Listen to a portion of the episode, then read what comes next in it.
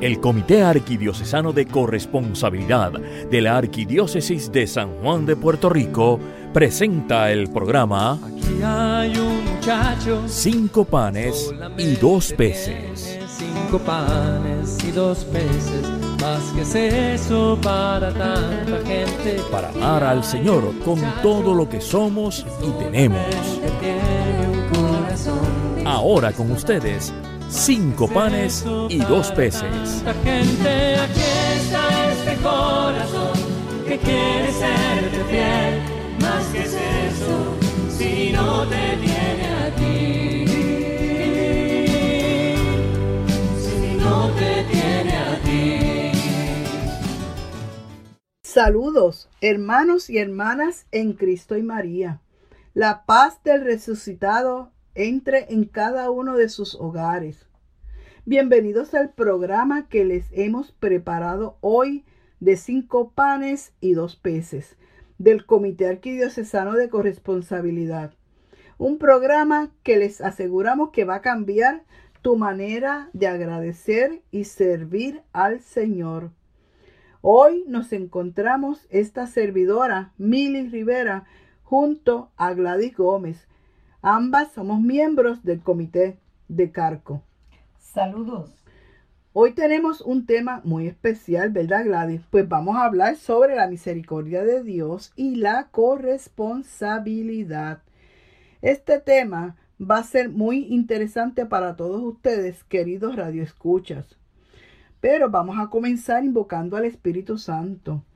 ¿Te parece, Gladys? Ven, Espíritu Creador, visita las almas de tus fieles y llena de la divina gracia los corazones que tú mismo creaste. Tú eres nuestro consolador, don de Dios, altísimo, fuente viva, fuego, caridad y espiritual unción. Tú derramas sobre nosotros los siete dones. Tú el dedo de la mano de Dios. Tú el prometido del Padre. Tú que pones en nuestros labios los tesoros de tu palabra. Enciende con tu luz nuestros sentidos. Infunde tu amor en nuestros corazones. Y con tu perpetuo auxilio fortalece nuestra débil carne aleja de nosotros al enemigo. Danos pronto la paz. Sé tú mismo nuestro guía, y puestos bajo tu dirección, evitaremos todo lo nocivo. Por ti conozcamos al Padre y también al Hijo, y que en ti, Espíritu de entrambos, creamos en todo tiempo. Gloria a Dios Padre y al Hijo que resucitó y al Espíritu Consolador por los siglos infinitos. Amén. Gladys, ¿cómo viviste tú este trido pascual? Estupendo. Estuvo hermoso. Cada día comprendo más ese amor tan grande que Dios me tiene. ¿Verdad que sí? Es infinito. El amor de Dios es infinito. Hermanos, al igual que Gladys, muchos hemos vivido una intensa Semana Santa en donde al conmemorar la pasión y muerte de nuestro Señor Jesucristo, nos da la oportunidad de preguntarnos y reflexionar exhaustivamente el por qué murió por nosotros, el por qué con su muerte nos redime de nuestros pecados, porque nosotros no podemos entender eso, el por qué nos salva y más aún nos restaura las vidas, nuestras vidas. ¿Saben por qué? Pues porque nos amó y nos continúa amando hasta el extremo, pues su misericordia es infinita. Cuán infinita es su misericordia. Ay, sí, Gladys, así mismo es. Fíjate, observa que Jesús durante su vida en la tierra se dedicó a compartir la misericordia de Dios con todos aquellos necesitados que se le acercaban. Esto lo vemos en cada uno de sus milagros. Por ejemplo, lo vemos cuando sanaba a los leprosos, cuando curaba a los ciegos, e incluso hasta cuando convirtió el agua en vino durante las bodas de Caná, entre otros. En fin, Mili, a través de todas sus enseñanzas, por medio de sus relatos, sus parábolas y sus acciones, vemos configurada la misericordia de Dios. Fíjate, de acuerdo a lo que me estás comentando, sería tan acertado el que cada uno de nosotros pueda meditar sobre la cantidad de regalos, la cantidad de dones que cada uno de nosotros podemos recibir de Dios. Pero más aún, poder aceptar el hecho de que solo está en nosotros el querer reconocerlos y aceptarlos. Eso es bien importante. Tan solo lo que tenemos que hacer es abrir nuestro corazón. Y esto me trae a la memoria que el versículo de Apocalipsis 3:20 que dice, mira que estoy a la puerta y llamo. Si me abres, entraré. Él nunca te va a obligar a nada, eso te lo aseguramos. Tenemos que recordar que Dios nos da libre albedrío. Él nos permite que hagamos, nosotros escojamos el camino que queremos escoger. Tienes razón. El problema es que las personas tienen miedo a perder las cosas y su vida mundana. Para ellos es como perder su libertad. Mas, sin embargo, la libertad la perdieron cuando comenzaron a vivir en pecado. Pero, Mili, tú nos hablaste de unos dones o regalos que Dios nos da y me gustaría que los repitieras para que nuestra audiencia los pueda copiar. ¿Cuáles son esos dones? Fíjate, Gladys, son tantos los dones y regalos que nuestro Padre nos da, pero que quede claro, nos lo da no porque lo merecemos, sino porque nos ama y busca el bien y nuestra salvación. Nada tan hermoso como el don de ese infinito amor, pues nos ama hasta el extremo. Envía a su Hijo, el cual no lo reconocemos. Fíjate que en aquel momento nadie lo reconoció. Y ahora mismo, en este, momento, en, en este siglo en que estamos viviendo, hay muchas personas que no lo quieren reconocer, no lo quieren aceptar. Y peor, no lo aceptamos como nuestro Salvador. La historia se repite y termina derramando su sangre por nosotros para limpiarnos del pecado. Pero también, fíjate que acompañado de ese regalo nos obsequia el don de la salvación y también el don de la redención, pues por medio de esa muerte de cruz nos salva nos rescata, nos libera de la esclavitud. Pero eso no es todo. A Él no le importa que nosotros, sus hijos, hayamos cometido las más terribles injusticias, las más terribles ofensas y los más terribles pecados contra Él, contra el prójimo, y nos ofrece el don del perdón. ¡Wow! Y lo más hermoso es que también cumple su promesa de resucitar al tercer día Ahí tenemos el don de la resurrección, en donde nos da esperanza y nos da vida en abundancia. Y todo eso sin merecerlo. Ninguno de, nosotros merecemos tanto. Cuántos regalos. Gracias Señor. Cuántas gracias tenemos que darle a Dios. De acuerdo con todo esto que nos estás diciendo, no solo podemos ver cómo Dios se desborda en su amor por nosotros, pero también podemos ver y sentir en esa misericordia como si fuera una caricia de Dios sobre nuestras heridas y cicatrices causadas por nuestros pecados. Entonces, Mili, tomando en consideración esto que nos has dicho, podemos reflexionar sobre el verdadero y auténtico rostro de nuestro Padre Celestial. Podemos ir mirando el rostro de la misericordia. Asimismo es Gladys. Fíjate que Él está pendiente de nosotros como un padre que se desvive y quiere lo mejor para cada uno de sus hijos. Por nuestra naturaleza humana somos pecadores, tendemos a, a seguir pecando y cuando nos alejamos de Él, Él nos va atrayendo con su amor. Él espera por nosotros, no nos obliga y cuando regresamos nos va cambiando, nos va moldeando nuestro corazón nos hace un corazón nuevo, un corazón lindo y maravilloso. Salimos irreconocibles. Nos hace criaturas completamente nuevas. Como nos dice Jeremías 18:6 y cito, como el barro en manos del alfarero, así sois vosotros en mis manos. Eso es un texto hermoso y así mismo lo hace. Nos cambia, nos, nos transforma. Ese es el proceso de la conversión. Esta situación es semejante a la que nos describe la parábola del Hijo Pródigo, la cual encontramos en el Evangelio de Lucas 15, del 11 al 32. También en ese mismo capítulo 15 encontramos otras dos parábolas, la parábola de la oveja perdida y la parábola de la moneda perdida. Si así es, en la primera encontramos a ese pastor de ovejas que deja las 99 restantes y va en busca de, las que se de la que se perdió sin descansar hasta encontrarla. También en la parábola de la moneda perdida, la mujer tampoco no deja de buscar la moneda hasta encontrarla.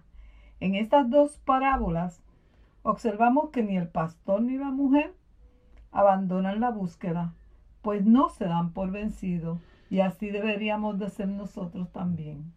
Así mismo es, no, no debemos darnos por vencidos.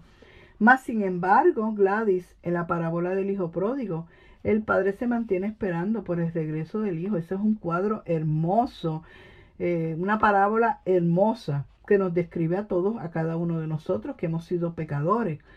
Lo que habíamos hablado antes, el hijo había derrochado su herencia, llegando a mendigar y a desear la comida de los cerdos, pero se arrepiente, lo medita y decide regresar a su casa. Esto lo encontramos en el versículo 17 donde, donde leemos, y entrando en sí mismo dijo, ¿cuántos jornaleros de mi padre tienen pan en abundancia, mientras que yo aquí me muero de hambre? Fíjate que ahí nosotros podemos ver, o sea, él abandona dentro de, dentro de todo, él vivía allí en libertad y tenía todo en abundancia, pero él se encuentra ahora que el pecado a donde cayó, sencillamente lo pierde todo, pierde todos los derechos. Este hijo pródigo reconoce al reflexionar que debe regresar al lado de su padre, pues añora tener lo que perdió. Dios Padre nos espera con los brazos abiertos y no nos va a reprochar nuestras faltas, nunca nos reprocha nada. Al contrario, es un padre amoroso. Tiene su amor de padre y el amor de una madre, tierno y fuerte a la misma vez. No obstante, aunque hayamos estado sumergidos en el pecado, al nosotros decidir regresar, a pesar de ser indignos, Él nos hace dignos por medio de su misericordia y de su gran amor. Aquí estoy preguntándome. ¿Cuántos hemos llegado a ser como ese hijo pródigo? ¿Cuántos de nosotros hemos vivido esa experiencia de caer en el pecado y seguir en el mundo de tinieblas? Tal vez estamos sumergidos cada día más en esa vida pecaminosa y creemos que no podemos regresar, que no tenemos marcha atrás. Tal vez alguno haya llegado a sentir que no tiene salida porque piensa que no merece el perdón o tal vez le han, dicho, le han hecho creer que no lo merece. Hay otros que tal vez se han alejado de las enseñanzas de la iglesia. No importa cuál sea la situación, al igual que el hijo pródigo, todo ser humano puede llegar a reconocer sus errores. Mili si observamos bien, estas tres parábolas tienen algo en común. Si las analizamos, encontramos en las tres expresiones de alegría, regocijo y hasta celebración. Por ejemplo, en la primera parábola, una vez el pastor encuentra la oveja perdida, nos dice el versículo 7, y cito, os digo que la de igual modo habrá más alegría en el cielo por un solo pecador que se convierta que por noventa y nueve justos que no tengan necesidad de conversión. Pero fíjate que por otro lado, en la parábola de la moneda perdida, leemos en ese mismo capítulo 15, versículos 9 al 10, Alegraos conmigo porque he hallado la moneda que había perdido. Os digo que del mismo modo habrá alegría entre los ángeles de Dios por un pecador que se convierta. En ese mismo capítulo 15, versículo 23, nos dice que el Padre manda matar el mejor novillo. Cuando regresa el hijo pródigo, todo haraposo, todo perdido, se le va sin pelo ya, este, todo sucio, todo descalzo, con las peores ropas, peores vestimentas. Y él manda matar ese, el mejor novillo para celebrar una fiesta, porque como leemos, y cito, porque este hijo mío había muerto y ha vuelto a la vida, se había perdido y ha sido hallado. Como diríamos, se forma una gran fiesta una gran celebración en el cielo. Eso es lo que ocurre cuando entramos a un confesionario y el Padre nos da la absolución de nuestros pecados. Cuando nos reconciliamos con Dios, se desborda su misericordia en ese confesionario a través del sacerdote y les aseguro, según dice, según dice la palabra, y ya lo hemos, ya lo, lo leímos, que en el cielo hay una fiesta os digo que de igual modo habrá más alegría en el cielo por un solo pecador que se convierta. Y eso nos aplica a cada uno de nosotros. Así es que podemos estar de fiesta en este triduo que pudimos reconciliarnos todos los que estábamos, este, ¿verdad? Por, por e, equivocados. Es bueno señalar que Dios es misericordioso con todos, pero con todos por igual. No tiene medida para derramar su misericordia pues nos la da permanentemente. Ese infinito amor que nos tiene se transforma en misericordia eterna. Por más perverso y sinvergüenza, ese hijo siempre seguirá siendo su hijo, el hijo de Dios Padre. No importa cuánto haya ofendido a Dios con su vida pecaminosa. Por ello, nos dicen las tres parábolas que hay alegría, regocijo y que hay que celebrar el regreso de ese pecador. Fíjate, un punto aparte, mis hermanos. No podemos olvidar que la misericordia de Dios no es tan solo para aquel que peca. También podemos clamar su misericordia cuando estemos pasando por alguna enfermedad, no importa cuán grave sea, como también cuando tenemos necesidades o crisis, tanto materiales como espirituales. Mili, estamos mirando ese rostro misericordioso de Dios en cada una de estas tres parábolas y lo expresa en cada uno de los dones que nos ofrece. Como habíamos dicho anteriormente, nos regala el don del amor, el don de perdón y el don de la misericordia, además de muchos más. Si recuerdas, el mensaje del Papa para conmemorar el año de la misericordia en donde nos señala que ese mensaje de misericordia debe alcanzar a todos, no a unos pocos. Es a todos por igual y nadie puede ser diferente al llamado para experimentar la misericordia. Así mismo es.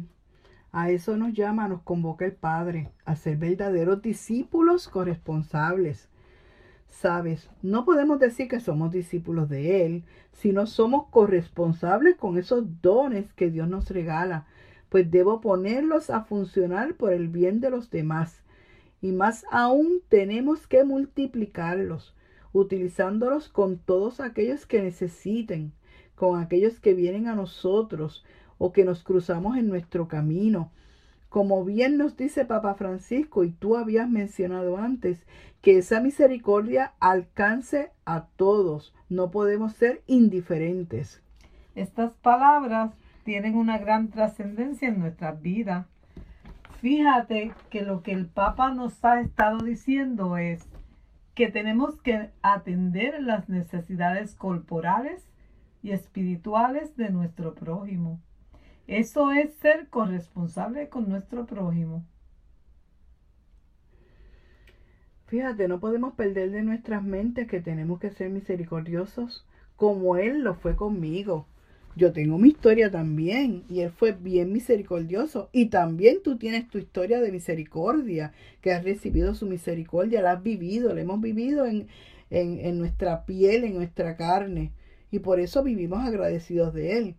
Debemos recibir y aceptar con agrado los dones que Dios nos regala.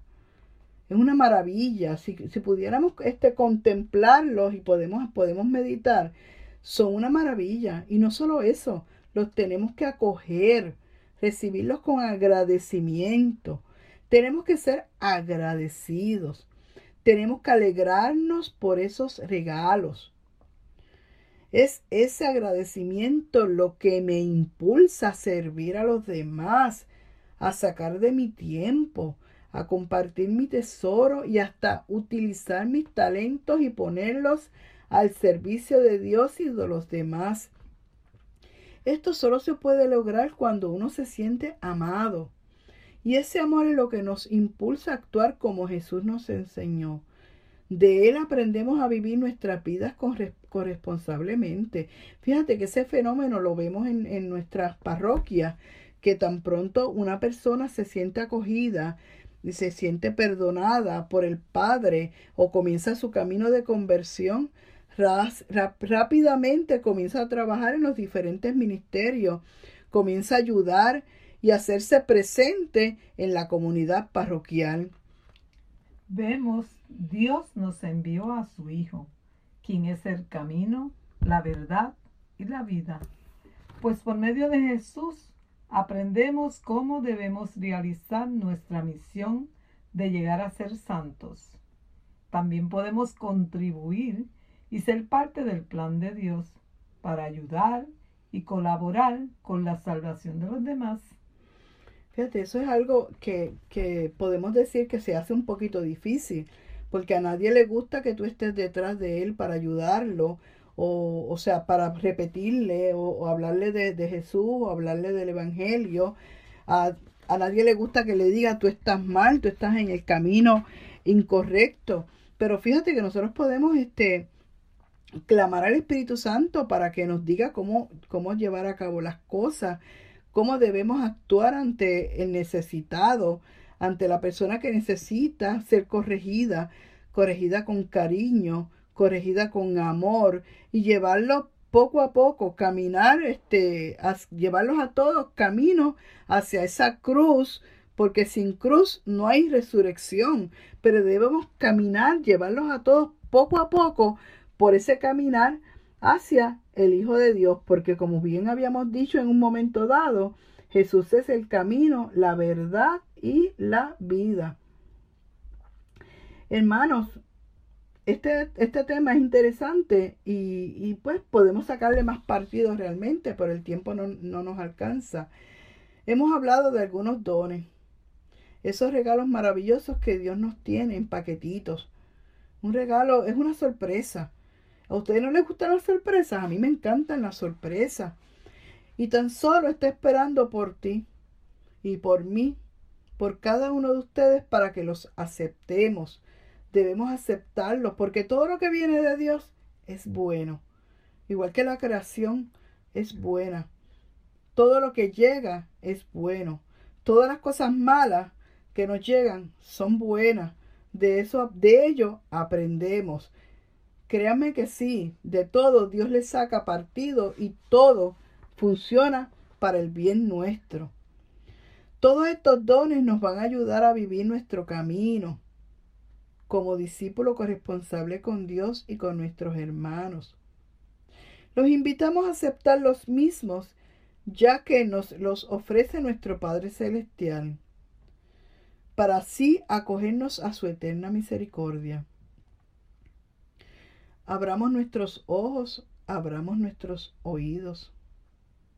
Aprendemos a escuchar la palabra para poder acoger todos esos regalos. Para poder, porque nos sirven para todo, nos sirven, tienen una función especial en cada una de nuestras vidas, en cada, en cada día vivido, en nuestro afán de vida. Aprendamos a escuchar, aprendamos a recibir. Ofrezcamos nuestra miseria humana. Todos somos pecadores. Y desde nuestra miseria humana, coloquémonos a los pies del Padre, para que Él nos transforme en instrumentos de misericordia, para con nuestro prójimo. Como nos dijo el Papa Francisco, el otro es un don. Y el otro llegó a mí porque a través de él nosotros vamos a poner, vamos a actuar misericordiosamente. Y de él podemos aprender mucho más de lo que nosotros pensamos. Hermanos, hasta aquí nuestra intervención. Esperamos que hayan disfrutado de este programa y que les sirva para reflexionar sobre la misericordia y el amor de Dios, ese amor infinito, ese amor que no merecemos. Pero aquí estamos para ayudarnos los unos a los otros. Aquí estamos para ir alcanzando esa salvación. Gladys, ¿te parece que hagamos una oración para terminar nuestra intervención de hoy? Muy bien. Señor Jesucristo, tú nos has enseñado a ser misericordiosos como el Padre del cielo. Y nos has dicho que quien te ve, lo ve también a Él. Muéstranos tu rostro y obtendremos salvación. Tú eres el rostro visible del Padre invisible, del Dios que manifiesta su omnipotencia, sobre todo con el perdón y la misericordia. Haz que en el mundo la iglesia sea el rostro visible de ti, su Señor, resucitado y glorioso. Tú has querido que también tus ministros fueran revestidos de debilidad, para que sientan sincera compasión por los que se encuentran en la ignorancia o en el error. Haz que quien se acerque a uno de ellos se sienta esperado, amado y perdonado por Dios. Manda tu espíritu y conságranos a todos con unción para que tu iglesia pueda renovada entusiasmo llevar la buena nueva a los pobres, proclamar la libertad a los prisioneros, a los oprimidos y restituir la vista a los ciegos. Te lo pedimos por la intercesión de María, Madre de la Misericordia, a ti que vives y reinas con el Padre y el Espíritu Santo, por los siglos de los siglos. Amén. Amén. Les recordamos, queridos radioescuchas, que pueden escribirnos a corresponsabilidad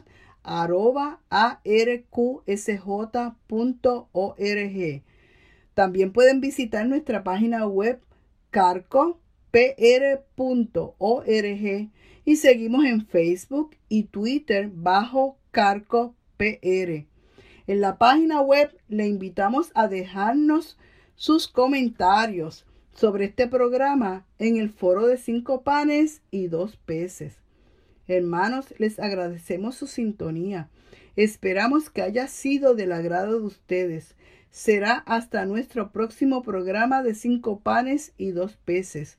Y no olviden sean misericordiosos como nuestro Padre es misericordioso. Dios los bendiga. Hasta la próxima. Aquí hay un Han escuchado ustedes el programa Cinco panes y dos peces del Comité Arquidiocesano de Corresponsabilidad de la Arquidiócesis de San Juan de Puerto Rico. Será hasta nuestro próximo programa. eso para tanta gente aquí corazón que quiere serte fiel más que